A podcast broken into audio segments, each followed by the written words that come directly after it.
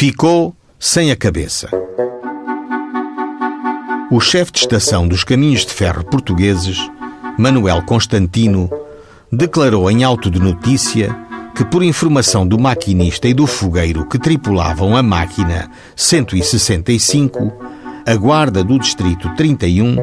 da passagem de nível ao quilómetro 220-203, Maria Gertrudes, ao tentar desviar do meio da linha um peru da sua criação, a qual corria à frente da máquina sem que o maquinista a tivesse visto, ficou com a cabeça decapitada, cortada pelo material circulante, tendo morte instantânea.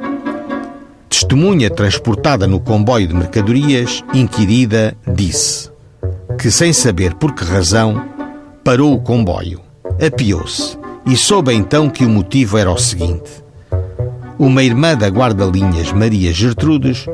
fora vista a enxutar uns perus que percorriam a linha e, enquanto enxutava e corria, não se desviou da máquina, nem a esta foi possível parar a tempo de nela não embater. E, então, a máquina apanhou na sua frente a dita Maria Gertrudes, que o maquinista, no seu entender, não teve culpa alguma, e só a imprudência da guarda-linhas é que deu lugar à sua morte. Em seguida, o comboio seguiu o seu destino,